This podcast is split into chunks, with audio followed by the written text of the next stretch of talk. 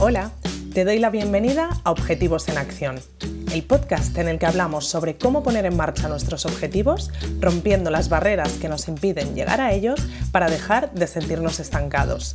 Soy Nora Casanova psicóloga especializada en implementación de hábitos y consecución de objetivos. Y en este espacio quiero compartir contigo herramientas prácticas y dosis de motivación para que consigas enfocarte hacia tus metas y te acerques cada día más a aquello que te propones. Si vienes con ganas de pasar a la acción, este es tu sitio. Empezamos. Hoy vengo con un episodio un poco a modo de reflexión, pero en el que también te voy a dar algunos tips prácticos, no te preocupes, eso no va a faltar. Pero es que el otro día estaba pensando en todos aquellos objetivos que nos solemos plantear a principio de año. Y pensaba que la mayoría de ellos, o muchos de ellos, tienen que ver normalmente con nuestro bienestar, ¿no? Objetivos como hacer más ejercicio, mantenernos más organizados para estar menos estresados, cumplir con las tareas que nos proponemos, comer mejor, dedicarnos momentos de autocuidado, socializar con planes que nos apetezcan.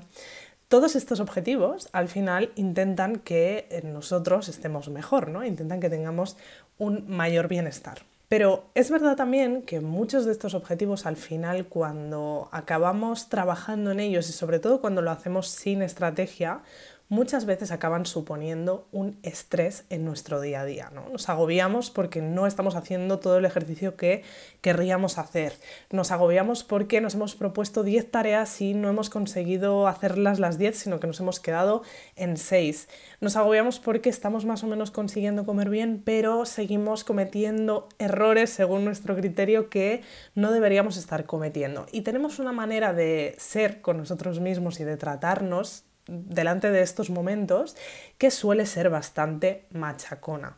Supongo que te puedes sentir identificado con esto y mm, al final la reflexión que, que tenía el otro día pensando en esto es que obviamente cuando nuestro bienestar o nuestros objetivos de bienestar acaban suponiendo un factor de estrés o un factor de automachaque, pues dejan de tener sentido, ¿no? Dejan de ser bienestar porque hay algo más grande que al final es nuestra estabilidad mental y nuestro bienestar mental que mm, está absorbiendo todo esto, ¿no? Que no está bien y que por lo tanto no nos permite tampoco conseguir ese bienestar. Así que quería hacer este episodio para arrancar el año porque creo que la mayoría de nosotros, como siempre decimos, tenemos objetivos en común y muchos de estos objetivos en común son estos de este bloque que tiene que ver pues, con nuestro bienestar o con un estilo de vida más saludable y demás. Así que quiero que tengas muy presente este recordatorio para que puedas tener un radar puesto en el día a día para que de vez en cuando te vayas planteando cómo estás abordando este tipo de objetivos, ¿no? Si los estás abordando desde un punto de paciencia contigo mismo, de ir avanzando pasito a paso y de ir disfrutando del proceso, o bien los estás viviendo como una obligación que al final te genera mucho estrés. No te olvides de que estos objetivos al final lo que persiguen es tu bienestar y va a ser contraproducente si este bienestar nos lo cargamos por otro lado, ¿no? Así que vamos a ver tres pequeños tips que puedes tener en cuenta para conseguir eso, que tu bienestar o tus objetivos de bienestar no supongan un estrés en tu día a día. El primero de ellos es no quieras abordarlo todo a la vez. Esto en realidad es un tip que nos sirve a modo genérico siempre que trabajamos en objetivos. Ya sabéis que yo siempre os animo a proponeros más o menos unos 10 objetivos al año a largo plazo pero eso no significa que desde el primer mes vayamos a estar consiguiendo ya el resultado de todos esos objetivos, porque si no, no nos los estaríamos proponiendo de cara a un año. ¿no? La idea de proponernos varios objetivos relacionados con varias temáticas y de proponérnoslos a largo plazo, precisamente es para poder ir trabajando en estos objetivos poco a poco y sin agobiarnos. Cuando queremos que estos objetivos de bienestar de los que hablábamos tengan cabida desde el día 1 en nuestro día a día, Obviamente nos agobiamos porque además es que estos objetivos muchas veces tienen que ver con un cambio de hábitos y ya sabemos que los hábitos son un tipo de objetivos que trabajamos a largo plazo y que requieren que vayamos cambiando cositas poco a poco. Así que recuérdate que tienes un año entero para ir consiguiendo todos aquellos objetivos de bienestar que te has planteado, desglosa esos objetivos y ve proponiéndote mini acciones que vayas a poder ir haciendo paso a paso y mes a mes que te van a ir acercando esos objetivos, pero sobre todo no te agobies si no los estás consiguiendo incabir en tu vida a todos desde el día 1. El segundo tip es que tengas en mente el objetivo final. Como decíamos, al final estos objetivos lo que quieren es tu bienestar.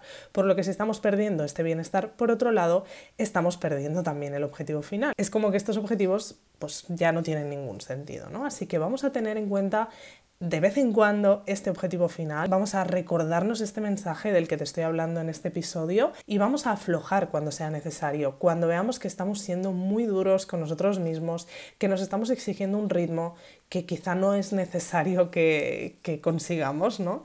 Vamos a bajar un poquito ese nivel. Sin duda va a ser muchísimo mejor conseguir un nivel de bienestar al nivel 5 de 10 de los que nos habíamos planteado que intentar llegar a un nivel 10 pero estresados, ¿no? Porque como decíamos entonces, aunque estemos consiguiendo ese plan de entrenamiento que nos habíamos propuesto, aunque estemos comiendo súper bien, si no estamos bien a nivel mental y si estamos estresados, eso se va a cargar también nuestro bienestar. Así que vamos a tener presente este recordatorio de vez en cuando durante todo el año. Y el tercer tip es que hagas el camino disfrutable. Ya sabes que yo aquí soy la predicadora de poder llegar a disfrutar con nuestros objetivos. Este es uno de mis lemas que os intento transmitir siempre, que creo que es absolutamente posible y que creo que al final es lo que marca la diferencia en que podamos llegar a conseguir las diferentes cosas que nos proponemos en nuestro día a día o no. Cuando hacemos el camino disfrutable es muchísimo más fácil que cumplamos con aquello que nos vamos proponiendo y, como no, es que al final estamos disfrutando más del camino, ¿no? Pues nuestros objetivos de bienestar tienen que tener el mismo planteamiento. Tenemos que conseguir que aquellos mini pasos que nos vamos planteando los podamos disfrutar, porque si no, si vamos a estar viviéndolo como una obligación y además nos vamos a estar poniendo en ese modo exigente que decíamos, nos vamos a agobiar muchísimo, es que lo vamos a pasar fatal. Y ese no es el objetivo. Estoy segura de que algunas veces lo has vivido así. Eh, todos siempre hemos tenido este tipo de objetivos en mente, sobre todo cuando empieza el año, y eh, todos hemos vivido también lo que es ir arrastrando estos objetivos un año tras otro, con lo que cada vez como que nos enfadamos más con nosotros mismos o nos ponemos más exigentes y luego vemos que esto no nos lleva absolutamente a nada porque no conseguimos ser consistentes con los cambios que nos y además es que nos amargamos, nos amargamos con esto y no merece la pena. Tenemos que poder vivir nuestros objetivos de otra manera y esta manera tiene que ser disfrutable. Bueno, pues estos son los tres tips que quería compartir contigo junto con esta reflexión y como siempre te voy a proponer un ejercicio para esta semana y es que reflexiones sobre cómo vives tú este tipo de objetivos de bienestar o con cuál de los objetivos relacionados con tu bienestar eres más susceptible de caer en esta dinámica machacona que al final te acaba suponiendo un estrés. Una vez lo tengas identificado, piensa cómo puedes conseguir rebajar ese nivel de estrés con alguno de estos tres tips que te he propuesto, pero no te quedes simplemente con pensar, mm, vale, sí, venga, voy a aplicar el tip 1, que es no abordarlo todo a la vez, voy a ir poco a poco. Piensa ¿Qué acción concreta vas a implementar para conseguir esto? Por ejemplo, si decides que con el tema de la alimentación te sueles agobiar porque intentas abordarlo todo a la vez, no te quedes solo con pensar que no lo vas a hacer así, sino que decide, vale, voy a crear un plan para ver en qué cosas de mi alimentación quiero trabajar pues durante el primer trimestre, a lo mejor en qué otras cosas quiero trabajar durante el segundo trimestre y pon en práctica esta acción, porque eso es lo que va a hacer que realmente haya cambios en esto que estamos trabajando a raíz de este episodio. Nada más, te dejo con esto y nos vemos en el próximo episodio. Gracias por escuchar este episodio de Objetivos en Acción. Si quieres seguir trabajando en tus objetivos y sobre todo ponerte en marcha con ellos, te espero en noracasanova.com donde podrás suscribirte a Objetivos Comunes, la comunidad en la que trabajar en tus metas como nunca lo has hecho antes. Nos vemos en el próximo episodio.